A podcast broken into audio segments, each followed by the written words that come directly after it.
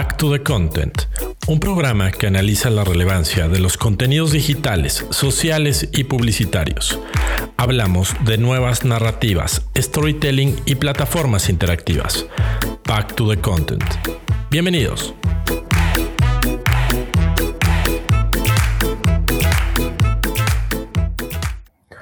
Amigos, bienvenidos, bienvenidos a esta edición número 33 de su programa Esperemos ya de confianza de contenido, storytelling y nuevas narrativas. Back to the Content. Nos da mucho gusto estar ya en épocas decembrinas con ustedes aquí grabando este programa. Y como siempre tengo el gusto y el privilegio de, de grabar este programa con mi amigo y colega Alex Valencia. Alex, ¿cómo estás? Buena tarde. Bien, bien, amigo. ¿Tú qué tal? Bien, bien, también muchas gracias. Pues aquí ya en los últimos ahora sí que las últimas braceadas del año, ¿no? Ya en todos los sentidos. Ya, los últimos cartuchos, sí. Y este, y hablando, hablando de eso, creo que traemos un programa interesante con algunos eh, reviews de qué pasó por ahí en TikTok en 2021. Pero vamos a hablar también de algunos fenómenos muy interesantes que los cuales creo que no podemos eh, dejar de lado y vale mucho la pena comentarlo antes de que acabe el año. Entonces, ¿te parece que arranquemos? Vamos a darle, sí. 88 millas por hora, la sección donde analizamos las tendencias de la semana. Perfecto, pues arrancamos con nuestra sección de 88 eh, millas por hora, que como usted sabe bien, es esta sección donde hablamos de tendencias, eh, no necesariamente casos, pero sí algunas notas que llamaron nuestra atención en la, en la semana. Y en esta ocasión traemos una nota eh, muy interesante y, que nos gusta mucho eh, compartir esta, esta noticia, porque esto viene de la empresa Platzi, que Platzi es esta academia, ¿no? Este espacio para actualizarse, para hacer eh, un aprendizaje desde cero en temas de, tecnología, en temas de marketing digital, en temas de programación, en términos, en temas este, financieros.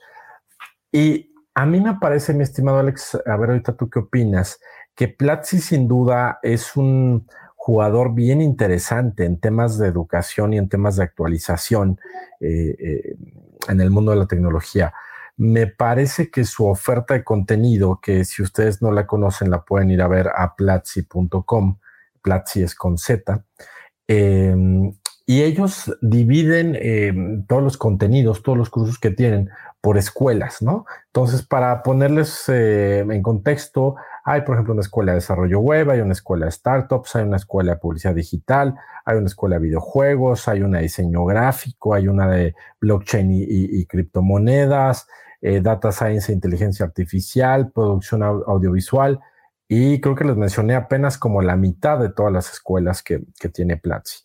Ellos hablan de tener más de 700 cursos cargados en la plataforma, la cual me parece que de entrada tiene un costo muy accesible versus lo que puede eh, representar la adquisición de conocimiento a través, no sé, de un diplomado de alguna universidad tradicional, pues en precios no hay puntos de comparación con, lo, que ofrece Platzi y que es una, una enseñanza completamente virtual eh, eh, en línea. Pero aquí viene lo muy interesante la nota. Platzi comenta, eh, y que ahorita les vamos a estar compartiendo la nota del blog oficial de la, de la compañía aquí en los comentarios de nuestra transmisión en Facebook. Acuérdense que están todas las notas que vamos comentando en el programa. Esta es la nota oficial del blog de Platzi diciendo, que, era como comenzaba mi comentario, la buena noticia de que levantaron una inversión nada más y nada menos de 62 millones de eh, dólares para seguir creciendo. ¿no? Eh, Wow, a mí me parece impresionante el, número que mencionan ellos eh, que levantaron. Y dicen, bueno, también hay una parte de, que dice, ¿qué hará Platzi con 62 millones de dólares? Dice, nos haremos más accesible para todos con esfuerzos como el plan de Navidad, donde bajaron costos. Una más poderosa academia de inglés para ser bilingüe en nuestra región, lo cual es muy interesante. Como región está hablando Latinoamérica un gran lanzamiento de Platzi en Brasil, lo cual está también maravilloso, y que todas las empresas ofrezcan Platzi a sus empleados, tan natural como se ofrece una silla gracias a los planes de empresas con los que contamos. Y por último, dicen crear la nueva generación de cursos y escuelas que nos llevarán a ser una potencia. Me parece un, un statement muy, muy ambicioso, mi estimado Alex, pero por otro lado, me parece que si tienes 62 millones de dólares en la bolsa, pues te puedes aventar ese tipo de, de, de, de este, de comentarios, decir, ¿para qué le apuntamos? ¿No? Son nuestros objetivos. A mí me parece que, que es una excelente noticia para la industria eh, digital y de tecnología, porque me parece que sin duda Platzi con esta inversión se vuelven un key player en temas académicos, en, temas de actualización. Y conocemos nosotros a, algunos miembros que están por ahí en Platzi, incluido, por ejemplo, a, Daniel Granata, que, esperamos que visite próximamente estos micrófonos. Pues gente de primera, ¿no? O sea, si uno va a ver quién da los cursos, quién, quién te enseña sobre todos los temas que mencionamos, pues no es, no es, no es este, es que, bueno, quién sabe quién es esa persona, es un desconocido. Gente con una trayectoria impresionante, con la cual tú puedes aprender y te puedes enfocar. O sea, es decir, tú puedes hacer una especialización en e-commerce, en marketing digital, en producción audiovisual, en JavaScript, en lo que quieras. Y eso, excelentes noticias por, dos lados, y te paso el micrófono, amigo. Es muy barato hacerlo con Platzi. Y dos, eh, es muy bien remunerado en el, en el campo laboral, ¿no? Eh, y no, esto no es una mención pagada por Platzi, ¿no? Esto verdaderamente lo decimos desde cómo vemos que esto, que esto funciona y que es, es, este, es, una, es una ventana que se empieza a hacer más grande para mucha gente que quiere entrarle a la tecnología, al marketing digital, al internet, etcétera, etcétera, ¿no? ¿Tú cómo lo ves, amigo? ¿Cómo ves estos 62 minutos? Sí, tremendo. Eh, no, muy bien. O sea, me, encanta por, me encanta por muchos lados. Eh, tengo por ahí también una duda, y te la comento, pero eh, digo, me gusta mucho eh, que, que, que de entrada estamos hablando de cuestiones que tienen que ver con educación, ¿no? Y, y como ellos mismos lo mencionan a nivel regional, ¿no? O sea, Latinoamérica, que pues son de las zonas más castigadas en el mundo a nivel de educación, ¿no? digo, no es un secreto, ¿no? Todos nuestros países sufrimos muchísimo de, de problemas de educación, ¿no? Muchas veces la educación, sobre todo ya superior, eh, bueno, desde más abajo, pero definitivamente de superior, no, universitaria, eh, pues es una especie de lujo, ¿no? Este, una, una oportunidad, por ahí mencionan un 12%, no dicen muy bien la fuente, ni, eh, no, porque ellos dicen, bueno, es que queremos que, más gente tenga acceso a la educación y no el 12% de privilegiados que tienen acceso a una universidad. Digo, no, no está muy clara la cifra, pero, pero, pero pensemos que por ahí va, ¿no? que es un hecho, o sea, independientemente de si, si entendí bien el, el número o no, es un hecho, ¿no? Muy, poca gente en Latinoamérica alcanza la universidad y bueno, y todavía un porcentaje más pequeño la termina, ¿no? Entonces, eh, aquí lo que me parece muy interesante, bueno, entrar que estamos hablando de un tema de educación a través de plataformas digitales, ¿no? O sea, eh, es un acierto, es algo que no existía hace, no sé, 10, 15 años, ¿no? Este, más allá que ver internet, definitivo, no, no era propiamente, no había, una, no había oferta educativa digital. Eh, Digo, el modelo de negocio de Platzi, pues eh, supongo que es, muy parecido al de muchas otras, eh, ¿no? Este, que tienen curso on demand, etcétera. A mí, eh, a mí lo que me parece muy interesante es como esta posibilidad que ellos dicen de, de dos cosas, antes de entrar a mi duda. una es el tema, digamos, como esta sustitución. Yo, yo, yo personalmente llamo un complemento, pero también puede ser, ojo, también puede ser un sustituto. para la gente que no, que no es estudia universidad, o sea, como decir, a ver, una, universidad te cuesta, no sé, eh, pensemos en México, ¿no? Este, más de una, una universidad de, de, de, buena, de buena hacia arriba, pues, ¿qué será? ¿No? 70, 80, 100 mil pesos al semestre. Eh, no, no menos de 50, yo creo, ¿no? Una, una, una buena universidad. A lo mejor hay una oferta ahí un poco más económica, pero de reconocimiento, por así decirlo, digamos, calidad de profesores, eh, calidad de habla, o sea, digamos, algo equivalente a la calidad de la que tú ya hablabas de Platzi, ¿no? O sea, de quiénes te enseñan y qué te enseñan y sobre qué te enseñan. O sea, haciendo un símil a la universidad, pues eh, son las universidades caras del país, eh, ¿no? De, intermedias para arriba. Y entonces, claro que es, muy interesante, ¿no? Si alguien, ¿no? Quiere seguir acá el, camino estilo Steve Jobs, ¿no? Este, de, pues yo soy oyente en la universidad y no sé qué, pero pues ahora en las universidades no dejan ser oyentes.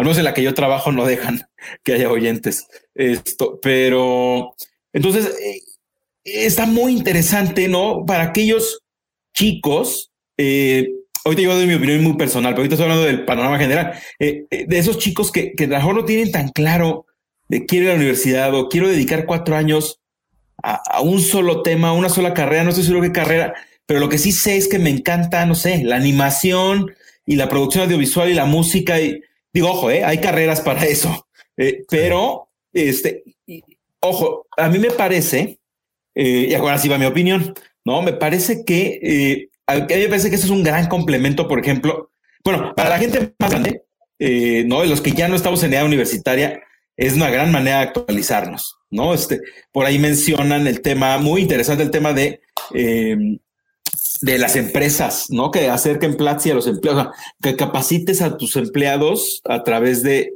de ciertos cursos de Platzi. Eso me parece muy, muy interesante. Pero regresando al tema de los universitarios, yo honestamente creo, yo lo veo como un gran complemento, ¿no? A mí me parece que la universidad sí te enseña ciertas cosas que a que en Platzi no vas a aprender, este, eh, pero eh, creo que a nivel especialización, Platzi se la puede matar a varias universidades. O sea, por eso digo que es un complemento. O sea, yo creo que la universidad aprendes, pues muchísimo. De entrada conoces gente, ¿no? Haces amigos, haces contactos, haces networking, aprendes a trabajar en equipo, que ya te tocó un equipo horrible porque la mitad no trabaja nada. O sea, no, y luego cómo sacas el proyecto adelante y entonces cómo confrontas a tu equipo de, oye, no seas flojo, este, tenemos en dos semanas que entregar algo. Ah, eso, todas esas experiencias no están en Platzi, ¿no? No, no, yo no lo veo tal cual como un sustituto, aunque ojo, si alguien no puede, no quiere o no puede pagar una universidad, eh, ¿no? O no o no obtuvo un lugar para la UNAM, el POLI, etcétera. Eh, bueno, sí puede ser una, una, opción de, a ver, cada, cada semana o cada 15 días me echo algo de Platzi bueno, después de un año o dos, bueno, eh, va a ser una máquina, o sea, este, lo van a contratar en una chamba seguro. Eh, ojo, ojo, si alguien que nos está escuchando cree que haciendo dos cursos de Platzi pues ya reemplazó una carrera, pues no, no, no va a pasar. Este, pero ojo, si puede alguien que a lo mejor a, la manera de sus posibilidades va diciendo, a ver, ahorro y el mes que entra me echo el de tal. Y luego a final de año me he hecho un par de cursos más y luego yo creo que eh, eh, tiene una formación un poco distinta. Yo creo que a lo mejor sirve un poco más como para un oficio, no como para profesionalizarte o especializarte en algo. A mí me parece una gran alternativa. Que ojo, no, no creo que no, Platzi no es el único que lo ofrece, pero, pero sí definitiva. Y, y, y ojo, y a todos aquellos que sí están estudiando en una universidad, yo se lo recomiendo a mis alumnos, no es como no, no te quedes con lo que estamos enseñando aquí. Eh, o sea, si hay un tema en especial que te gusta, pues sí, vete a Platzi, Doméstica, este, no, este, Udemy, o sea, pues ahora sí que la que, la que prefieres, la que más te, la que más te gusta, que más te sientes cómodo o que conoce al instructor. O si tienes dinero, pues te vas a las masterclass estas, no, este, que yo sigo viendo como ahorro para James, James Cameron y, y Lewis Hamilton enseñándote no sé qué, y Stephen Curry, Scorsese, Scorsese yo, sí, exacto.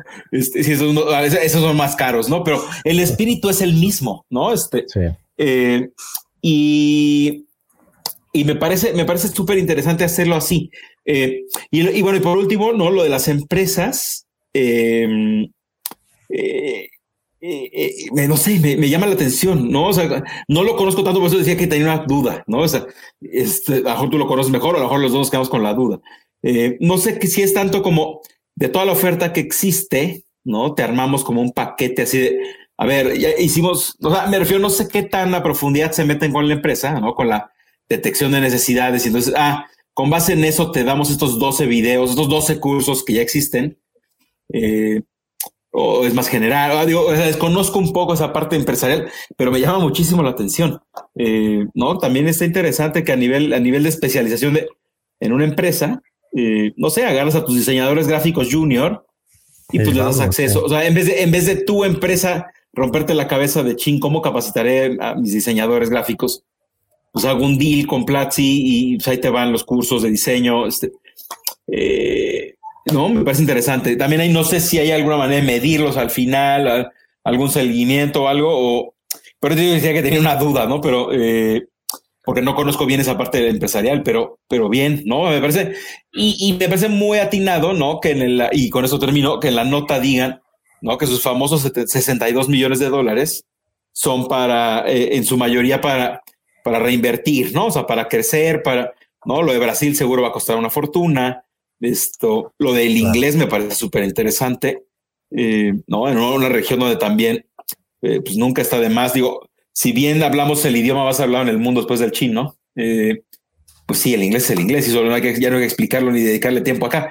me parece que está bien que también pongan esos focos como en las necesidades regionales. Eh, y, lo último que voy a decir es, y, justo eso, me parece bien interesante, ¿no? El, siempre han tenido una posición muy, muy regional, eh, ¿no? Este, si no me falla la memoria, son colombianos, eh, no, pero siempre han tenido como un discurso muy de Latinoamérica, Latinoamérica. nunca sientes que le están hablando a alguien más, sientes como que sí somos parte de esa región todos y, ¿no? Este, y bueno, en ese sentido, muy bien. Ojalá que la reinversión sea para ¿no? tener una oferta ahí pues, más amplia, más interesante. Digo, más allá del tema de la Navidad y los paquetes y los descuentos y, y el inglés, las empresas, ¿no? Que en general la oferta siga creciendo, ¿no? Y a lo mejor en algún momento, yo creo que eso sí falta ya muchísimo y no creo que vaya a pasar de forma definitiva, ¿no? Le, empieza a comer, yo no creo que le coma directamente mercado a las universidades aún, pero bueno, puede pasar, ¿no? Este, ¿Tú cómo ves, amigo? Sí, Sí, sí, estoy, estoy de acuerdo con lo, con lo que comentabas. Yo creo que ya les está comiendo, eh, como decías esto, esta parte complementaria, ¿no? Y que, y que en el... Educación continua, sí, tienes razón. exacto, en educación continua diría yo que creo que es donde más las está comiendo. Sí. Eh, porque digo, eh, en los procesos educativos tuyos y míos era de, bueno, pues me quiero especializar en esto, pues empiezo a ver diplomados y todo y muchas veces creo que el freno era la cantidad de tiempo que tenías que dedicarle y la lana que tenías que invertirle, ¿no? Em, coincido mucho con el punto que señalabas de, y que eso me parece muy interesante en este discurso regional que tiene Platzi, de decir, a ver, la poca gente de Latinoamérica que llega a la universidad y que, y que, y que muy probablemente no va a poder seguir eh, llegando, porque es un privilegio ir a una universidad, sobre todo privada, eh, eh, en la mayoría de los países latinoamericanos y sabemos la, saturación que existe en la educación pública y no solo en México, sino, sino a nivel regional, pues sí se vuelve una, alternativa bien interesante. Y como decías, no es que usted se tome un par de cursos, dos semanas y ya se saltó la universidad y tienes el conocimiento que tendrías en cuatro años. No, si te metes a ver la propia oferta de, de, de, de Platzi, en, alguna de, las escuelas, ¿no? Por ejemplo, eh, si, si yo me meto a ver la escuela de videojuegos, yo estoy viendo aquí aproximadamente, híjole, no sé cuántos cursos son, pero creo que son, estoy viendo, me, atrevo a decir que hay más de 30 cursos que conforman la escuela de videojuegos, ¿no? Sea, a lo mejor son 30 cursos que si tú le metes toda la velocidad y toda la dedicación, igual te vas a echar un año. Pero sí, efectivamente, a lo mejor sales ya con ciertas habilidades de ahí que, eh, que pueden ser muy interesantes para varias empresas. Y eso es lo que es maravilloso y que no necesariamente, ahí es donde está lo irónico, no necesariamente alguien que pase por una, por una carrera profesional estilo comunicación, estilo marketing, estilo, este, vaya, hablando de estas carreras eh, más tradicionales y más, más genéricas, podemos de alguna manera, no sales con esa especialidad. O sea, yo salí de comunicación de la Ibero y, eh, o sea, no, tengo hasta el día de hoy ni pitufa idea de cómo se hace este, un videojuego, ¿no? Nunca tuve un nivel de especialización en ese sentido. Y con muchas otras tampoco. Entonces, a lo que voy es que ahí tienes una ventana amplísima para gente que con una inversión baja y mucha dedicación, porque ojo, como entiendo que funciona el modelo Platzi es Tú pagas una membresía y esa membresía te da acceso a los 700 cursos. No es que escoges por escuela. Entonces, como también tú decías, si a mí me late empezar a probar la escuela de e-commerce y luego digo, ¿sabes qué? No, a mí me late más, ya me clavé en programación y me quiero ir por acá, pues te regresas, echas reversa y te sigues con lo, con lo que quieras estudiar. Y si acabaste luego JavaScript y, y, quieres entrar a la producción audiovisual, pues te la echas y no tienes, no tienes ningún, este, ninguna limitante en ese sentido. Entonces, a mí me parece que, que sí, eh, eh, coincido contigo, no son los únicos, está este Udemy, está Doméstica, hay varios otros por ahí, este, eh, tanto en, español como en inglés se, amplian mucho las posibilidades, pero qué interesante fenómeno, ¿no? O sea, a mí la verdad es que sí, me, sí me coquetea mucho la idea de esto, de decir, ok, si es una manera, pues hasta para ti, para mí, de decir, pues, pues me quiero clavar en estos temas, pum, me compro una membresía y me, y me la voy campechaneando con la chamba y con otras cosas que hagas.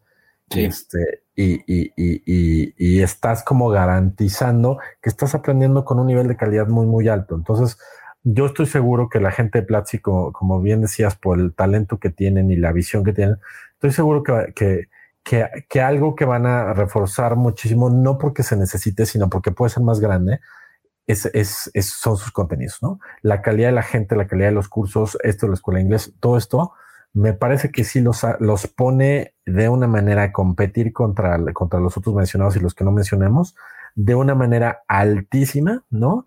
Tienes ahora sí el capital para hacer, híjole, pues un sueño, ¿no? Hazte el barco del tamaño que quieras y este, y ahora sí que, que el límite es el cielo.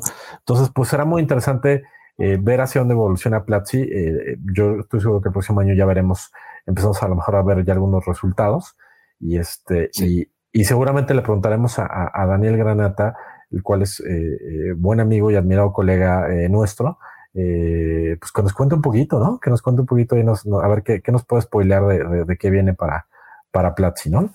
Claro, sí, sí. Perfecto, mi estimado ¿Te parece que nos vayamos a la segunda de eh, 88 eh, millas por hora? Vamos. En esta ocasión, vámonos para allá, traemos una nota de un medio que yo diría que en México es, es, muy conocido y si no mal recuerdo, creo que todavía en este programa no lo habíamos eh, la más posicionada como marca en, este, en este ámbito y desde hace muchos años, pues su, su presencia digital es, es bastante, bastante amplia, ¿no?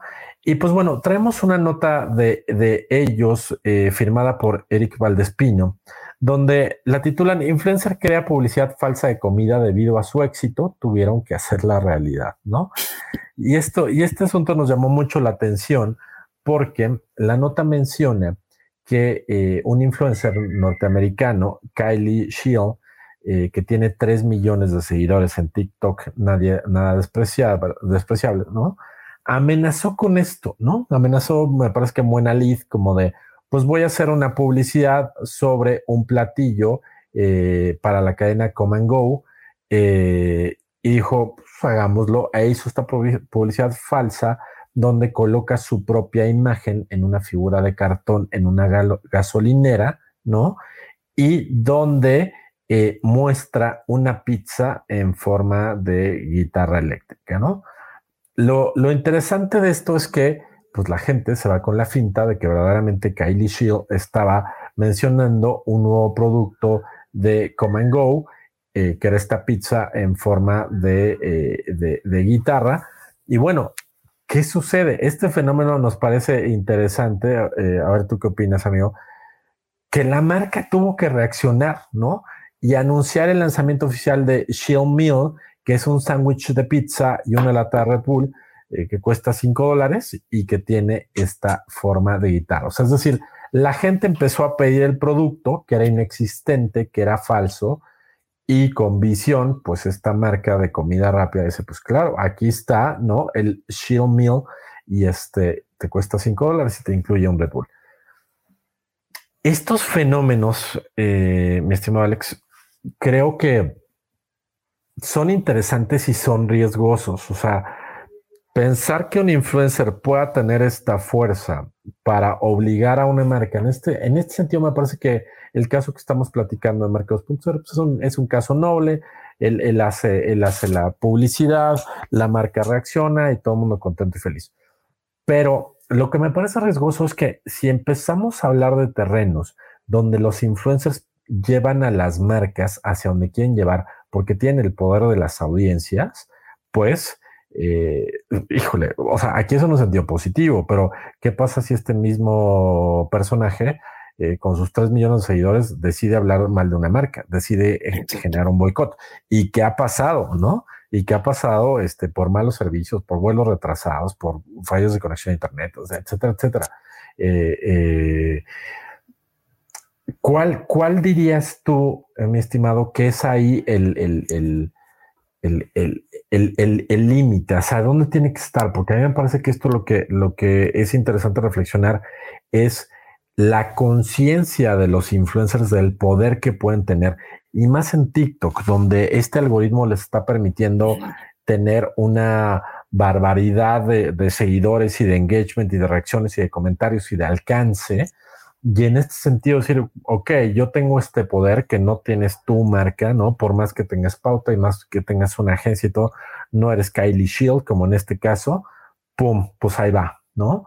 Entonces, creo que, creo que es interesante porque por otro lado, podría tener implicaciones legales, ¿no? Que por más que tú seas un influencer y todo, y no, yo no puedo salir a decir, oigan, qué tal, ¿no? Sabor de este refresco, pues sin que haya consecuencias, porque finalmente es, es información y publicidad falsa y debería tener consecuencias. Entonces, creo que hay muchas aristas por donde entrar este tema ¿Tú, ¿Tú cómo lo ves? ¿Por dónde crees que es más riesgoso? ¿Crees que es más la oportunidad verdaderamente de hacer unas alianzas ahí estratégicas interesantes? ¿Cómo lo ves? Claro, yo, yo, para mí, yo, yo creo que es justamente el mejor ejemplo de un arma de dos filos.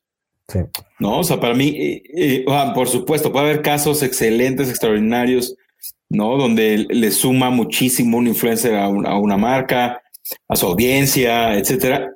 Eh, pero también te puede ser todo mal, o sea, puede ser todo lo contrario ¿no? Pudiera, tiene, tener como el potencial a que pues, no funcione, ¿no? Que no salgan bien las cosas. Lo que es un hecho, ¿no? Y, yo, tengo muchísimas reservas con el influencer marketing. Eh, no digo que sea malo y nunca sirva, este, pero sí tengo muchas reservas. Y, pero lo que sí tengo que reconocer absolutamente, no, es que pues todos los influencers, no, bueno, todos, porque justo, justo mi escepticismo viene por algunos que son como más como pseudo influencers, ¿no? Este, eh, pero digamos, la gran mayoría de estos personajes pues, han hecho la chamba, ¿no? O sea, eh, han hecho ese trabajo sucio, ¿no? De empezar a generar contenido, ¿no? De la nada y luego sigues generando, sigues generando, sigues generando y empieza a crecer tu audiencia, te empiezan a conocer un poco más y sigues y sigues y sigues.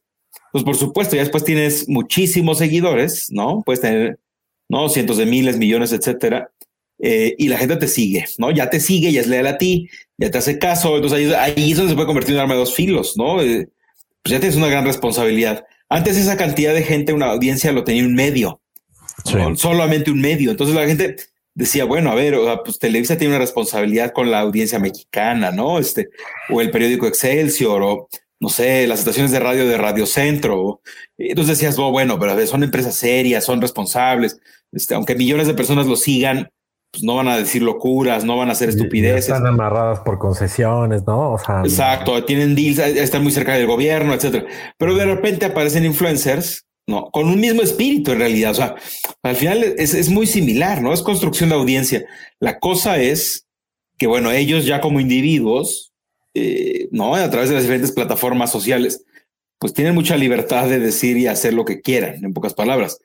¿No? Está mucho menos restringido, ¿no? ¿Te acuerdas cuando, no, no pueden decir groserías en la tele y no, no pueden hablar más del gobierno actual y no, no, bueno, los influencers pueden hacer lo que quieran. Esto, unos lo hacen, otros no, pero, pero pues sí, aquí apelas, por supuesto, a la ética del personaje, ¿no? Al por qué está ahí, para qué está ahí, ¿no? Este, realmente aporta algo positivo a su audiencia y a la sociedad, eh, ¿no? Su contenido pues, puede ser considerado basura, aunque mucha gente lo siga, pero es como, ¿no? Embrutece a la audiencia, no le ayuda nada, no le enseña nada, no, eh, no lo entretiene en nada. Este, hay, yo creo que ya se queda como la moneda muy en el aire, ¿no? Y, y, y, yo creo, ¿no? Y, acercándome otra vez al caso que detonó todo esto al ejemplo, ¿no? Ahí está el poder de una audiencia, eh, el poder que tiene un, una serie de contenidos, ¿no? De que su creador ya está súper enganchado con la audiencia y de repente, bueno, pues claro, ya te inventaste un producto y ahora lo haces porque lo haces, ¿no? Eh, sí, o sea, eh, obviamente aquí es un caso más, menos, más inocente, menos dañino, ¿no? Al final es un, un platillo que no existía y lo tuvieron que hacer. Pero bueno, ¿qué pasa si un influencer sale y empieza a decir cosas, no? imagínate que un influencer empieza a decir, ya empezó la tercera guerra mundial, nadie sale de su casa. Claro. Uf, este, híjole, no, o sea, ya, ya dices, chin, ya no es tan, no, vente aquí es un tema como más inocente, más absurdo, más, que sí ponen a a la marca y es como, oigan, la gente está saliendo a buscar la cosa que inventó este tipo. Eh, bueno, a ver, pues vamos rápido a ver cómo nos la inventamos, ¿no? Eh, está divertido de alguna manera, o sea, si te meten aprietos, pero bueno, pasa por un tema un tanto más inocente. Pero eh, si tienen ese poder, ¿no? De hacer que la gente desee un producto que no existe. Aparte, acá, acá está la, lección que ya la hemos visto antes, ¿no? No, es el, no estamos descubriendo el hilo negro, pero la lección súper interesante a, a, la publicidad tradicional. O sea, ¿cuántas marcas no, se, no están desgastados y desgastándose y gastando mucho todos los días para que la gente desee sus productos y servicios? Y acá un influencer hizo que la gente deseara un producto que no existe. O sea, eh, cualquier marca quisiera eso, ¿no? O sea, bueno, no cualquiera, hay unas que lo logran hasta mejor, pero varias marcas quisieran tener eso, ¿no? Justo, justo están intentando en Internet, ¿no? Todos los días a todas horas tratando de cautivar a la gente, conseguir clientes, etcétera. Y aquí sale un tipo a promocionar un producto fantasma, ¿no? Productos de imaginación y ahora la gente lo quiere. O sea, yo me pongo a, imaginarme, ¿no? ¿Qué pasa? Que sería muy interesante preguntarle qué opinan. O sea, todos los que son de alguna u otra forma competidores de esta cadena de comida, ¿no? Es, es como, eh, a ver, tu, hamburguesa que tanto, tanto promueves y tanto trabajo te cuesta vender, este, ¿qué hubo con respecto aquí al, invento este de, de pizza, sándwich de pizza con forma de guitarra? Esto, no, es una buena lección. O sea, eh, yo creo que ahí está justo ¿no? Ese es como, es como, como clase de content marketing a través del ejemplo, ¿no? O sea, eh, es justo eso, ¿no? Es como, a ver, primero, primero construyes una audiencia, ¿no? Durante el tiempo, ¿no?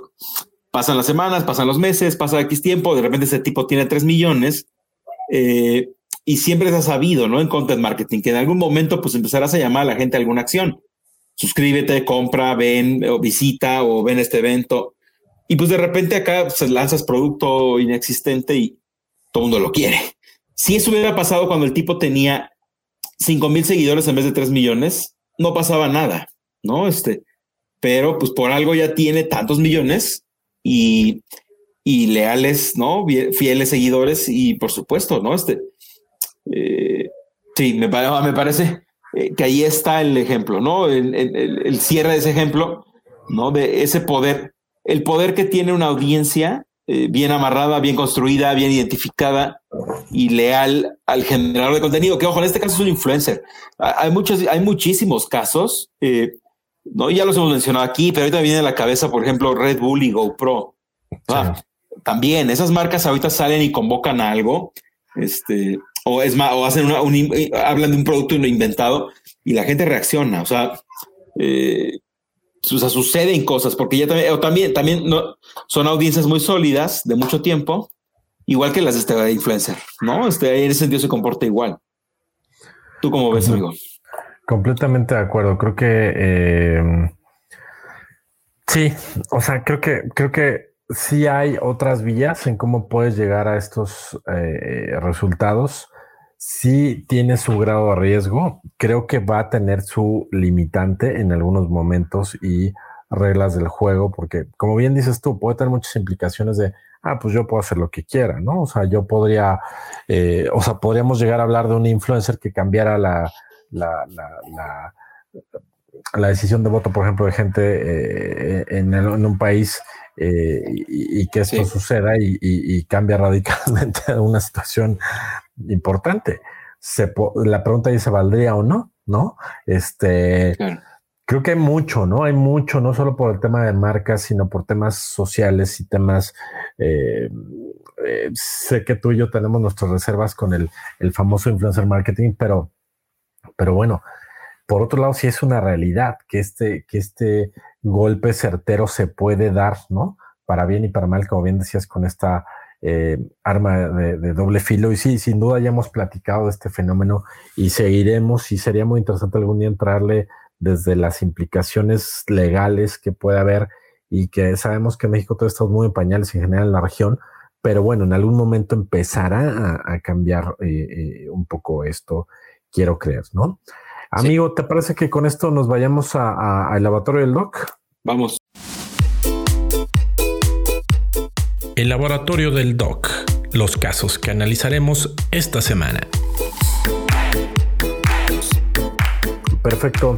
Pues, eh, estimados, les eh, ahora nos movemos de sección. Estamos en el famoso laboratorio del DOC, que esta es la sección donde entramos a hablar a mayor profundidad de algún caso, de algún fenómeno de contenido que eh, esté sucediendo, que, haya llamado nuestra atención.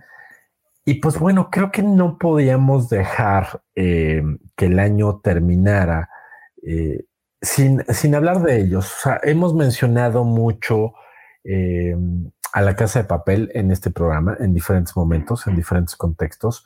Pero si no mal recuerdo, y corrígeme si estoy mal, mi estimado Alex, nunca le habíamos dedicado una sección al, programa, ¿no?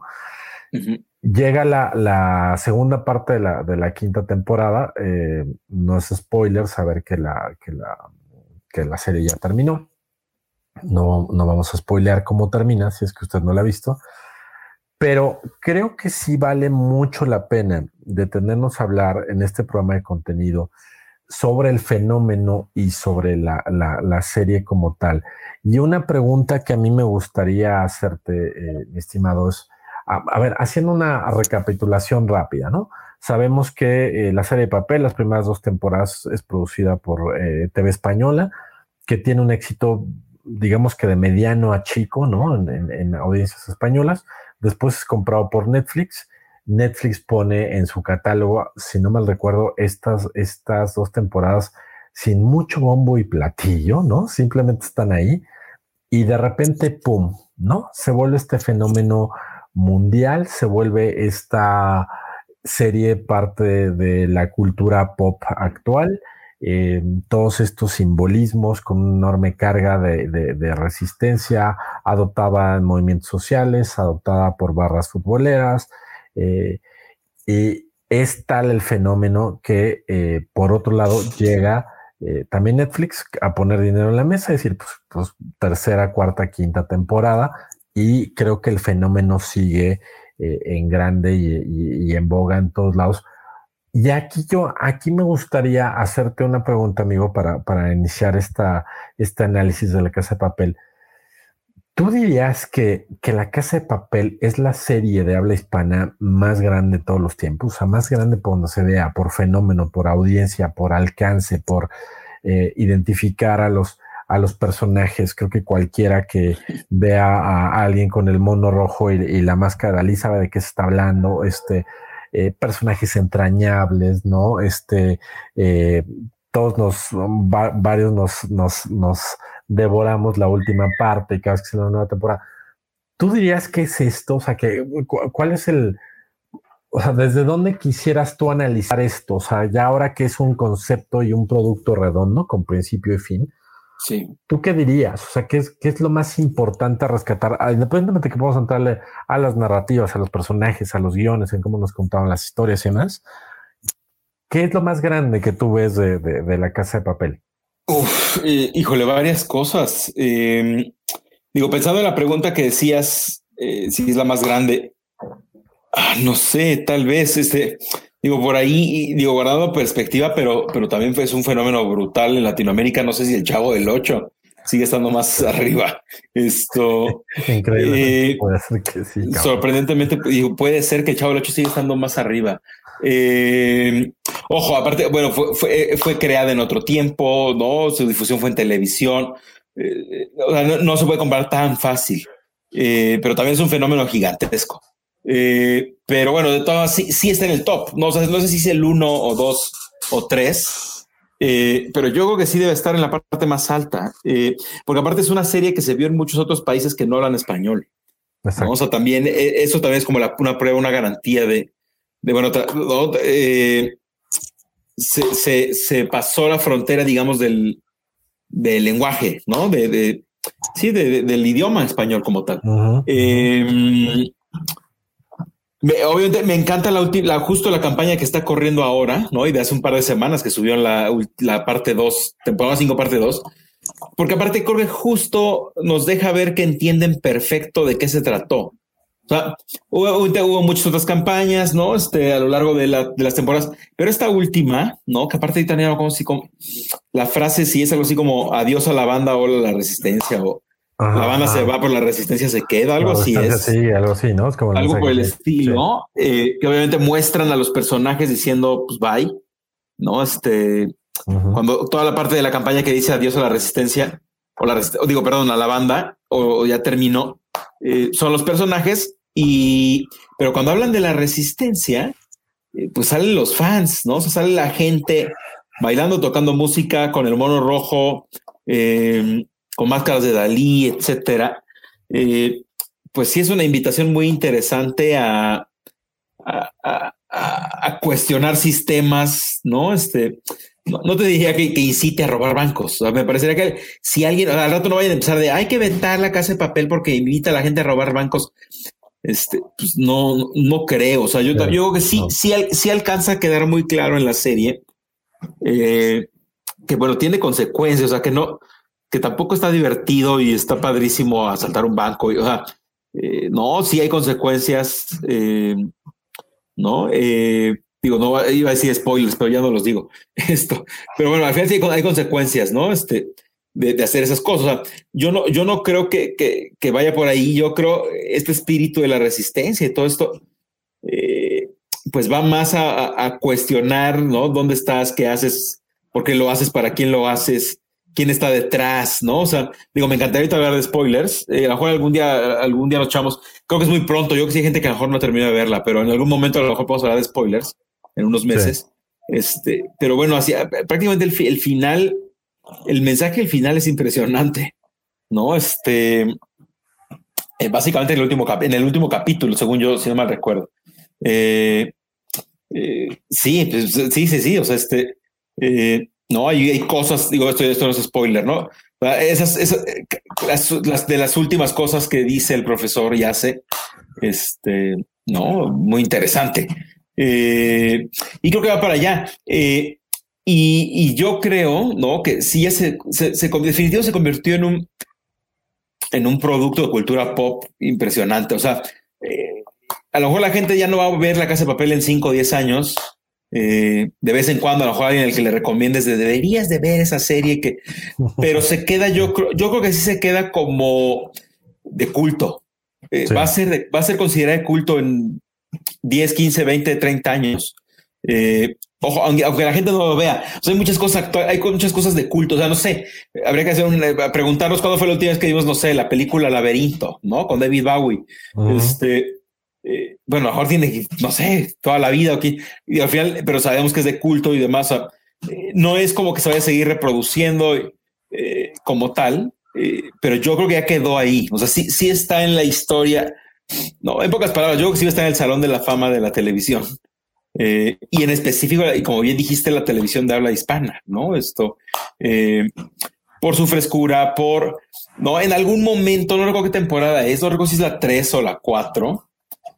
Creo que es la 4, eh, que se empieza a sentir un poco pesado, o sea, que, ¿no? Como que dices, ya, está, ya está reiterativo, están estirándole mucho. A mí me parece que el cierre es muy bueno. Este, logró recuperarse. O sea, así como hay otras series que se van desplomando, no sé, grandes series, ¿eh? no, por ejemplo, Lost, ¿no? Que, que, que definitivo su, su, última temporada es la más floja y la penúltima es la segunda más floja. O sea, que claramente si graficara sus temporadas se va, se va desinflando. Eh, no, no, no, se diga el final de Game of Thrones, por ejemplo. a, mí, a mí sí me parece que esta repuntó. No, ojo, no, no me parece que está al nivel de las primeras dos temporadas. Sí, es más, pudo haber terminado ahí y e iba a ser una gran serie. Eh, ya, les daba para hacer una serie de cultos si nos hubieran dejado con solo esas dos temporadas, ¿no? Sin bronca, sí, sin bronca. Pero la verdad me parece que, se esforzaron bastante, o sea, lo hicieron bastante bien en la quinta. Eh, esta parte uno y parte dos. Digo, hay cosas ahí un poco exageradas, etcétera, pero la verdad creo que recuperan. Si hubiera terminado en la tres o en la cuatro, yo creo que el resultado hubiera estado peor. Eh, no, me parece que sí le pensaron muy bien cómo ¿Cómo cierras este lío en el que ya estás metido? Eh, narrativamente, ojo, también, también los personajes, ¿no? O sea, es, bueno, a ver, ya tienes 15 cuántos días metido. Bueno, obviamente en la serie se siente como si pasaran meses, según yo, atraco, esos atracos duran una semana. Sí, este, sí, sí, es como una semana de, la vida de los personajes, ¿no? Algo así, pero, eh, pero sí, me parece que, que, no, que sí se sentaron a pensar de, oigan, a ver, ya desarrollamos personajes, ¿no? Historia, que fue lo que le pasó a Game of Thrones, ¿no? O sea, Game of Thrones abarcó tanto, ¿no? Como dicen por ahí las abuelitas, ¿no? El que mucho abarca poco aprieta. Ese fue lo que mató a Game of Thrones al final. No abrieron tanto, explicaron tantas cosas de tantos personajes y los territorios, y los reinos, y el no sé quién, y el tío, y si hay un hijo bastardo, y si hay no sé quién, y, y si los White y, más allá del muro, ¿qué había del, del muro? Ah, pero en el muro no solo había White Walkers, también había humanos ahí, esos humanos que hacía, obvio, creció, creció, creció, y cuando de repente HBO dijo, oigan, a ver, tenemos una última temporada y tantos millones de dólares para que a ver cómo le hacen para acabar. Pues no, o sea, pues estabas, estaba gigantesco y cerraron como pudieron. Yo, yo creo que para como habían abierto las, las tramas, eh, cerraron medianamente bien. Eh, obviamente hay dos, tres detalles que son siempre muy discutibles de ese final, pero es que estaba muy complicado. Este, eh, ahí sí HBO, digamos, pues, se engolosinó junto con sus creadores y de repente dijeron, oigan, ¿saben que Ya no le vamos a meter más lana, en una temporada se acaba. Puf. Este, pues una bronca gigante. Acá, digo, obviamente, aguardando escala, acá no se desarrolló tanta, tanto como Game of Thrones, pero sí estaban ya por ahí, ¿eh? O sea, si, alguien entonces echa el ejercicio por ahí, de a ver, la temporada 1 y 2 son redondísimas, ¿no? O sea, no tienen bronca, viven solas. Pero si alguien ve la 3 y 4, sí se empezaron a meter en líos, o sea, empezaron a hablar, seguían metiendo personajes y otros atracadores, y de repente esto otro que no estaba, ¿no? Afuera en la policía también hubo cambios, más personajes, ¿no? Este, eh, más policía. La, ventana las precuelas, ¿no? De todo lo que está pasando con las precuelas. Eh, Exacto. de los mismos personajes. Eh, sí, sí, coincido contigo. O sea, creo que la 4, yo la 4 es la que sentí más reiterativa en este, este sentido. Yo también. Que, mencionas que era de, ah, a ver, ya que pase algo un poquito más. Este, sí, sí, sí, creo que, creo que sí, coincido que la, levantan bien. Y a mí algo que me dejó también un muy buen sabor de boca, que, que no sé si, no lo hemos platicado tú y yo, si, si tú ya tuviste oportunidad de verlo, es el documental que también sacaron, que mm. dura como hora y cuarto. Eh, el que se llama de, de, Tokio a Berlín, algo así. De Tokio a Berlín se llama y que obviamente tiene todos los spoilers de la temporada, de la última parte de la temporada 5. No lo vaya usted a ver si no habéis acabado de ver la, la, temporada porque la arruina todo. Pero una vez que terminas, eh, yo así, ya sabes, sugerencia Netflix de que no quieres ver el documental, dije, sí, venga, de una vez me lo echo. Me dejó un muy buen sabor de boca porque como no recuerdo si, la, si son uno o dos los anteriores que existen por ahí de las temporadas, los hablando de los documentales que hay, según yo nada más es uno, que eh, en esta, en este donde te dejan ver cómo hicieron la lluvia de, de, los billetes en Madrid, ¿no? Y que es un desmadre, que verdaderamente lo van a hacer. Y, y este, y me acuerdo que te, te, enseñaban cómo era el proceso de grabación dentro del banco y que era una, una locura, ¿no? En temas de producción. Me parece que este hace, este documental, me gusta mucho porque hace una indagatoria profunda del trabajo actoral, ¿no? De varios de ellos. Y este, y creo que ya después de que pasaste por toda la, por toda la serie, ver este esfuerzo actoral de ellos, de cómo se, por ejemplo, este, cómo el profesor se transformaba en el profesor, ¿no? Este, eh, o el inspector Tamayo que me, me, ganó mucho más respeto en el documental que en la propia serie. Me gustó mucho su trabajo actoral cuando explicaba cómo lo hacía. Que, ok, está muy interesante. Entonces, creo que ese es un gran valor agregado que está por ahí. Eh, vaya a echar un ojo. Y obviamente se disfruta mucho, ¿no? Se disfruta mucho este behind the scenes de, toda la serie. Y pues sí, amigos, sin duda creo que es un fenómeno que, que, que, que da para mucho, para mucho análisis no sé por qué me huele, no sé si coincides conmigo, que vamos a empezar a hablar de precuelas este, muy pronto, ¿no? Sí. ver la historia de Berlín y este, y ver la historia de, no sé, de Tokio o de quién antes, este, no sé si ya oficialmente se ha hablado algo de esto. Sí, yo, según yo, lo, yo lo digo netamente como puro chisme y rumor y ganas de que suceda. Claro, justo, bueno, primero estaba revisando aquí eh, esto de la casa de papel de Tokio a Berlín este, este, este, este, este que dices tú, de que yo no he visto, está considerado como volumen 2. O sea, pertenecen ah, como, a la, esto, como, a la misma serie, digamos. Eh, el de hace un par de años y este de ahora eh, pertenecen a lo, a lo mismo. O sea, de hecho, aparece aquí como temporada 1, temporada 2 o, volumen. Si no, le llaman volumen. Volumen 1 y volumen 2. eh, pero están como empaquetadas, está interesante. No, y lo otro, según yo, em, según yo, lo que sí habían dicho que querían hacer y o que ya están haciendo es una precuela de Berlín. Ok, ok. Y lo cual según yo, te da, de Berlín. El, que bueno, ya, el actor, ¿no? No, impresionante, sí. Bueno, aunque ojo, ella ya desde la temporada 2 a 3, 4 y 5, pues básicamente vimos precuela de Berlín. O sea, eh, no, no dejamos de ver al personaje, pero todo el tiempo en el pasado, ¿no? Este, eh, entonces también ya no sé si, si, si, ah, sí da, ¿no? al menos para miniserie, ¿no? Unos 3, 4 episodios, no sé si da para 10, pero porque ya nos mostraron muchas cosas, pero, pero sí, sí, definitivamente de esos personajes interesantísimos. Eh, un gran, un gran actor, ¿no? Este, a mí me parece que entre Berlín y el profesor se roban la serie. No, a mí, a mi gusto. Completamente. Sí, sí, sí, completamente de acuerdo, aunque, aunque hay otros ahí por ahí entrañables. Sí, y, eh, y perdón, y, justo, no, y justo ahorita que decías, hablabas de personajes, yo justo con, con mis alumnos eh, y con un par de clientes lo he hecho también, a estudiarlo desde el punto de vista como de desarrollo y creación de personajes. O sea, mm. sí, sí, una de las grandísimas fortalezas, si escuchándote y tienes toda la razón, una de las grandes fortalezas de esta serie es los personajes.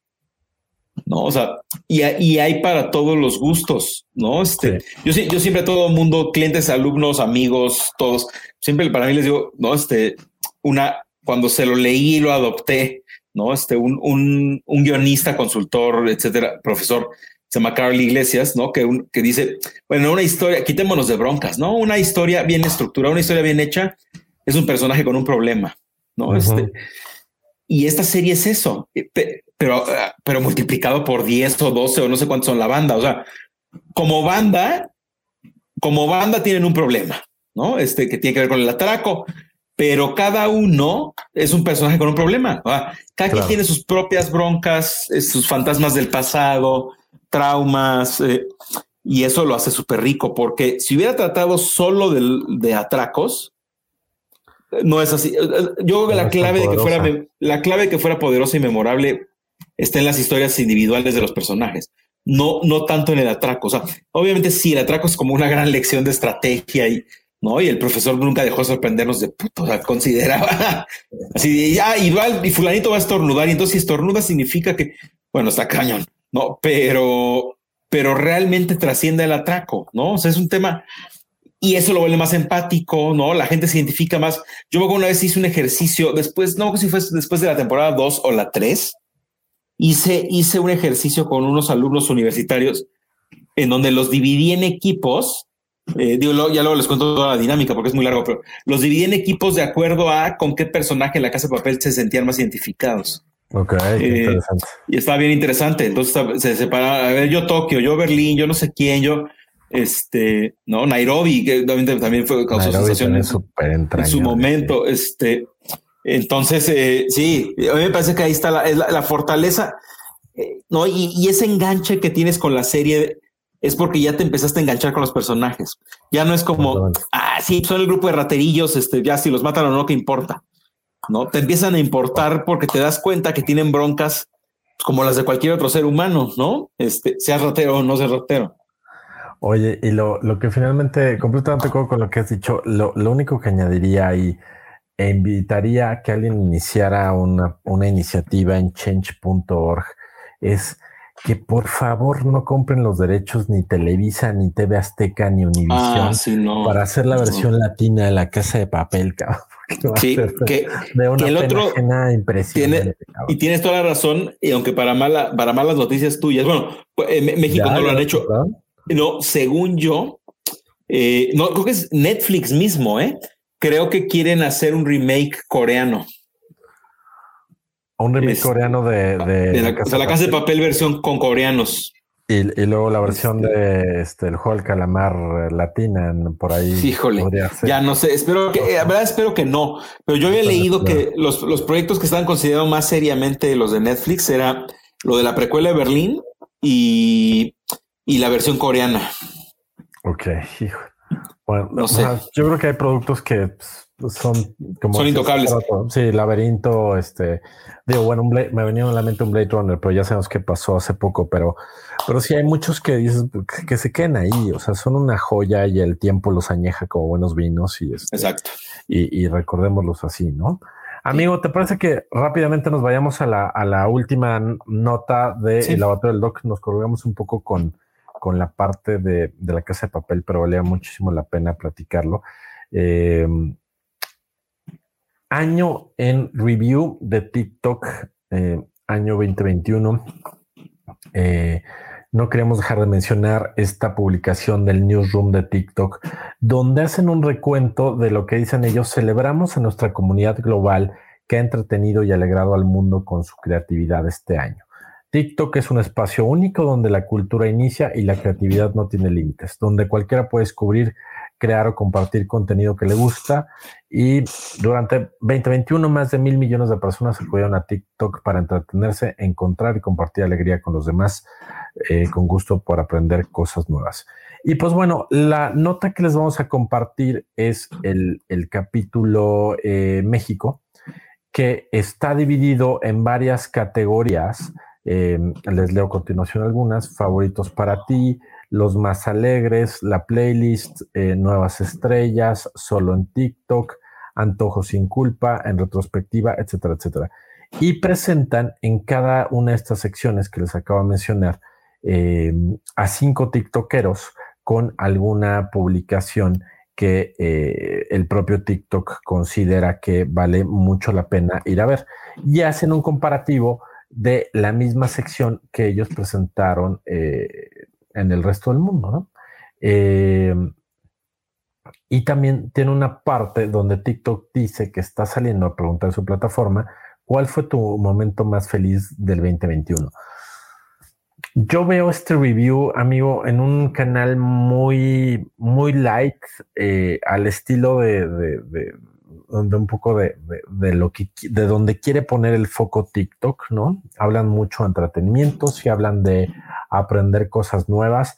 A mí me gustaría eh, un review un poco más profundo de qué pasó en la propia plataforma, ¿no? O sea, me parece que el crecimiento sabemos que es exponencial, pero también sabemos que más allá de los challenges y más allá de estas publicaciones altamente virales de, influencers, eh, volvemos al mismo punto del tamaño de influencers y demás, me parece que, puede haber un year review de lo que realmente TikTok está representando en volumen, en tamaño, en alcance, en el tiempo pasado en esa plataforma, en las dinámicas de discurso, en las narrativas que se construyen ahí adentro, en el storytelling que está haciendo ahí y veo a un TikTok no interesado en eso, están interesados en eh, este eh, eh, festejemos que todo el mundo está acá, que todo el mundo le está pasando bomba en TikTok desde nuestra perspectiva, estamos aprendiendo todas cosas nuevas.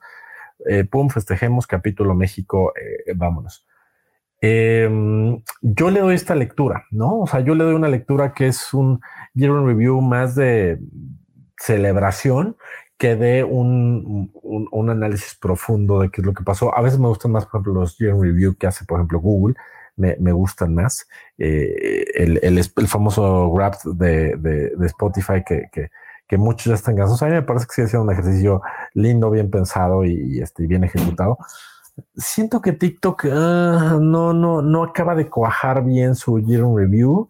Eh, me parece que dejan ir una oportunidad muy grande. O sea, me parece que es una oportunidad para mostrar el músculo tiktokero y que hubiera sido impresionante que nos dijeran algunos números eh, duros en el mundo y en los países que, hicieron este Gen Review.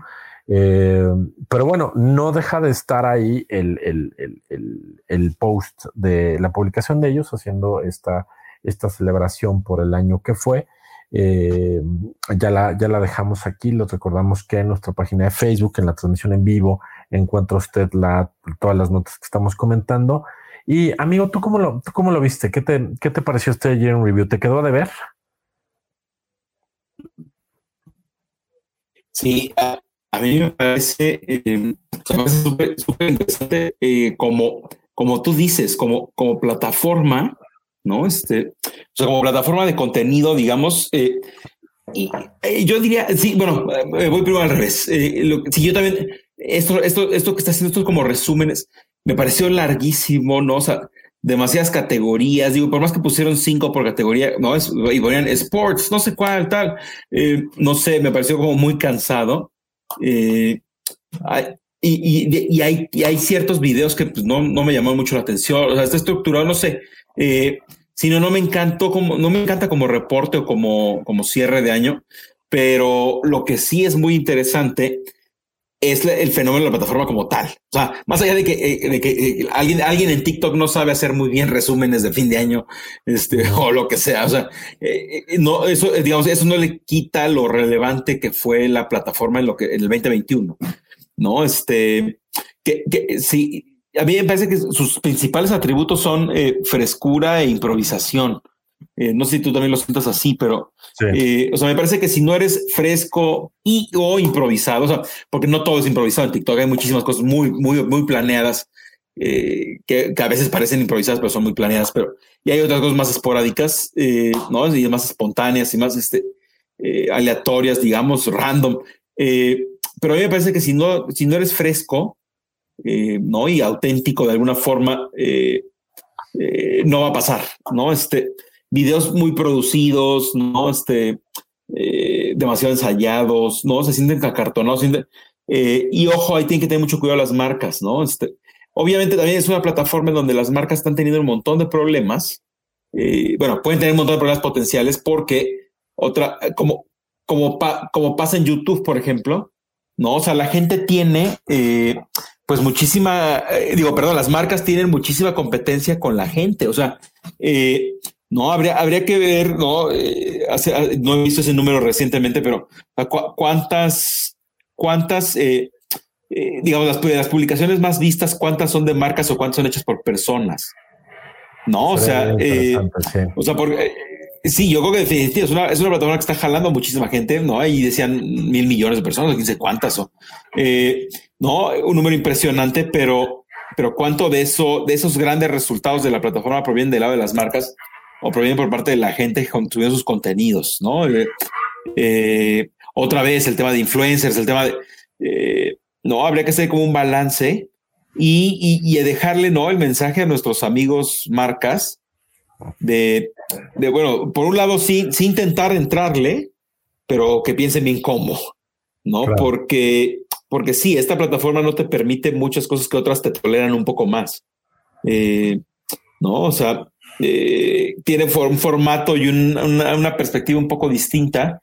Y, y, bueno, habrá que ver, habrá que ver, digo, y definitivamente tienen, que mejorar sus, eh, sus, sus años, sus reviews de años. No, esta, esta publicación de blog me, me pareció muy pesada, ¿no? Muy, muy largo. Es como que ya entendí y, no, pero, y sigue y ok, ya entendí otra vez, pero y hay más y más, muchísimas categorías, ¿no? Este, no supieron cómo sintetizar, este, a ver, ¿cuál es el top 10 o top 15 de, no, tuvieron, top 5, pero como de 10 categorías, o sea, entonces en realidad, pues termina siendo como 50, ¿no? Este, hasta arriba del, del link que les pasamos, bueno, hay un videíto, ¿no? Este, eh, ese sí es más corto, más breve, ¿no? Nada más como de, ah, gracias por un año impresionante, vamos a seguir creciendo, bye pero ya específicamente así como los mejores casos, a mí pareció un poco rebuscado. Eh, pero sí, la plataforma, yo, yo creo que va a ser, eh, tal, no sé con Instagram, pero tal vez fue la, la, red social del 2021. no sé si con Instagram, no sé si tuvo a Instagram o no, en realidad, pero tal vez va a ser la del 2022. No, este, donde todos los ojos, muchos ojos van a ir para allá, muchos presupuestos. ¿no? Hay muchísimo por crecer eh, definitivo. Sin duda, y, no pareciera, lo último que yo añadiría es, no se sabe ni a quién le habla este Year Review, ¿no? Le habla a los tiktokeros, es festejar a estos top five, le habla a inversionistas, le habla a quienes eh, estamos considerando hacer contenidos con ellos, a las marcas, o sea, es como para todos y para nadie al mismo tiempo, ¿no? Entonces, este eh, sí, sin duda un fenómeno ahí extraño. Ojalá mejoren en, esta, en esta parte. Y por lo menos creo que si fuera hasta más divertido, podría ser hasta más ameno. Como si esto es demasiado largo, creo que la gente no lo, no lo estará viendo todo y tiene el pretexto y la plataforma y los contenidos perfectos para, para contarlo de, de otra manera, ¿no? Claro, totalmente. Perfecto, amigo. Pues con esto llegamos casi al final del programa y eh, como siempre saben, tenemos una, una recomendación para ustedes. Y en esta ocasión les queremos eh, recomendar un documental que también está en Netflix eh, llamado Duda Razonable. si usted tuvo la oportunidad de ver un documental de hace ya varios años llamado Presunto Culpable y que dirigía eh, Roberto Hernández, que es un abogado que eh, ahora es abogado slash eh, documentalista y que Presunto Culpable, si usted no lo ha visto, es un, documental brutal, ¿no? En términos de la historia que nos cuenta de, de, de, el aprisionamiento de un, de, un chico que era inocente y es acusado y viene todo un tema ilegal impresionante en el sistema de justicia mexicano. Y es a tal grado el, poderío y la fortaleza del documental que, a mi parecer a mí, a mí me llama mucho la atención estos fenómenos que he visto con algunos documentales, donde el documental se vuelve a, se, se, convierte hasta en un personaje de la propia historia y empieza a tener un peso importante para hacer una, una cuña, un balance que mueva hacia algún lado eh, la historia. Presunto culpable eh, logra eh, cambios legislativos en México, de ese tamaño es, ¿no? El fenómeno de lo que sucede con ellos. Y bueno, ¿qué pasa? Si usted no ha visto Presunto Culpable, véalo. Es una, a mí me parece, yo me atrevo a decir que es de los mejores documentales mexicanos que he visto. Eh, y, a mí me, me gustan mucho el, género documental. Y llega Roberto Hernández y nos presentan Duda eh, Razonable, que es otro caso espeluznante, ¿no? Sí es casi una película de terror, pero lo, lo, lo, lo tristísimo y lo delicado es que es un caso real de, eh, de, de eh, una serie de, de personajes eh, con historias, con familia, que tienen la mala fortuna, están en un, en un momento erróneo en Macuspana, Tabasco, donde es el presidente de la República, y son aprendidos por situaciones de secuestro, de secuestro que de la cual por lo menos lo que, lo que, lo que plantea el, documental, son completamente inocentes. No le estamos spoileando nada. Este es el comienzo del documental, pero es impresionante, ¿no? Eh, eh, a mí me parece que es una pieza de contenido eh, brutal, hecha en este estilo de lo que hace Roberto Hernández de compartir las entrañas y lo preciso y, y lo espeluznante que puede ser el sistema de justicia en México lleno de corrupción, lleno de riesgos, de peligro para todo el mundo, de injusticia y de poca, poco espacio para la movilidad y para lograr hacer justicia. No, no, no, no, no le cuento más por si usted no lo ha visto de qué va el documental, pero me parece que es una, es una, es un ejercicio y es una película eh, impresionante de ver eh, eh, yo cuando dije, o sea, tenía muchas ganas de verla por venir de, de presunto culpable Roberto Hernández y dije, bueno, esto, esto debe estar eh, muy interesante sin duda, pero dije, capaz que no llega al nivel de lo que fue presunto culpable, que es una, a mí me parece una joya.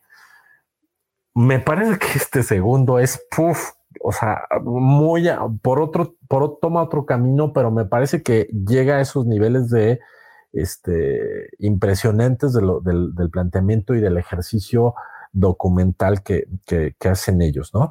Amigo, no sé si tú tuviste oportunidad de, de, verlo y qué te parece. Sí, eh, sí, sí, súper interesante. Sí, presunto culpable, digo, dato nada más de 2008, ¿no? Ya, ya pasó un buen rato.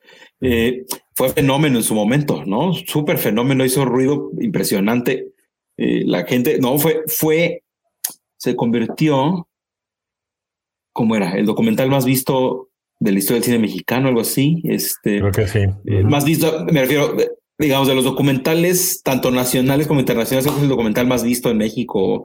yo recuerdo que tenía un dato así impresionante cuando estuvo. Eh, ahora, ¿no? Y regresa Roberto Hernández con este otro, ahora en formato serie, ¿no? De la mano de Netflix. Eh, yo tengo que decir, yo llevo los primeros dos capítulos y estoy súper enganchado está, está, está, increíble, ¿no? Ya no puede lograrlo, ya no logré terminarlo para, para este programa, pero sí los primeros dos. Eh, y está impresionante y me recuerda muchísimo ya dijiste casi todo lo que hay que decir. Eh, yo, yo, les diría, se conecta muchísimo con nuestra última recomendación del podcast de Serial. Sí, ¿no? Este, o sea, como este trabajo de investigación y de, oigan, a ver, en los casos están aparentemente cerrados, pero ¿qué pasa si indagamos más, investigamos diferentes, si reabrimos, si preguntamos? O sea, todo el tiempo me hizo recordar nuestra recomendación de Serial, pero pues versión en México, ¿no? Versión este más cruda, ¿no? Bueno, aparte también es en video. Em, ¿no? Vemos a los personajes, los, los, los, escuchamos y los vemos al mismo tiempo, eh, ¿no? Y vemos qué les pasó y la reconstrucción de hechos, eh, ¿no? Estos cuatro, estos cuatro personajes con este, con el tema de los fiscales, o sea, eh, sí, sí, sí, vale, la, sí es una gran recomendación para, para salirse un poco, ¿no? De estar viendo, ¿no? Si alguien, si alguien ya se quedó enganchadísimo con la casa de papel, con, ¿no? O sea, con todo lo que están subiendo, este, ahora, ¿no? La rueda del tiempo en Amazon y, eh, ¿no? Todas estas cosas de temas tan distintos, ¿no? En un par de días, temporada 2 de The Witcher, ¿no? O sea, viene de todo un poco. Este, este es como, sí, una sacudida, ¿no? Es como, eh, a ver, vamos a ver otra cosa de otro tipo. Eh, sí, a mí también el documental me atrae muchísimo. La verdad, siempre tengo la sensación de que veo menos documentales de los que debería de ver. no sé, yo vivo, vivo como con esa carga siempre. Con ese déficit, ¿no? Sí, sí, sí, o sea, siempre siento que, que, que he visto que he visto pocos y tendría que ver más. Eh, y sí, es que la verdad, digo, también consumo muchísima ficción, pero, eh, pero sí, sí, sí, sí, sí. O sea, en definitivo, si alguien fan de documental y no ha visto eso, tiene que verlo ya. Eh, y si no, de todas maneras, dense la oportunidad, ¿no? Este, Yo creo que sí. Sí, sí, es un gran ejercicio tanto documental, periodístico, ¿no? Bueno, periodístico entre comillas, más bien de investigación, ¿no? Un gran proceso de investigación, ¿no? De, de, desenmascarar, investigar. sí, vale mucho la pena la recomendación. Y, hasta a veces, no sé si te ha pasado en estos dos capítulos, yo ya la terminé, pero en estos dos que llevas visto, a veces uno tiene la sensación que está viendo una ficción, o sea, está tan, está tan bien contado y la realidad es tan cruda que... La realidad supera la ficción. o, sea, eh, o, sea, sientes que estás viendo una, una serie de suspenso, es impresionante. Eh, no, te cuento nada para que la, para que la sigas viendo, pero eh, esta sensación me parece que es un talento maravilloso de eh, narrativas, de fotografía. Una vez más de lo que mencionabas con el Casa Papel, la construcción de personajes me parece que es maravillosa y que, y que tiene un reto muy diferente construirlo desde la realidad, ¿no? Aparte. Eh, no tienes esta comodidad de la, de la ficción del guion, ¿no? Este, entonces, sí, sin duda, duda razonable, una gran recomendación en Netflix, producida por ellos, dirigida por Roberto Hernández. Eh, vaya a ver, creo que si no me recuerdo son cinco capítulos y este una gran recomendación que les traemos esta semana, combinada con la de la semana pasada, Sibel, díjole, creo que es una gran combinación, ¿no? Sí, sí, sí. Amigo, ¿dónde te encuentra la gente a ti? Me, me pueden encontrar en Twitter en arroba alexbase y en LinkedIn en como Alex Valencia Serpel o Alejandro Valencia Serpel.